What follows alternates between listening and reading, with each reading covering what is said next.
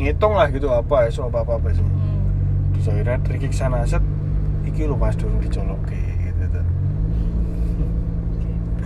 terus kemugas itu cuma ganti apa Jel? kertas printer tuh lo printer roll Heeh. itu nggak ada yang bisa eh.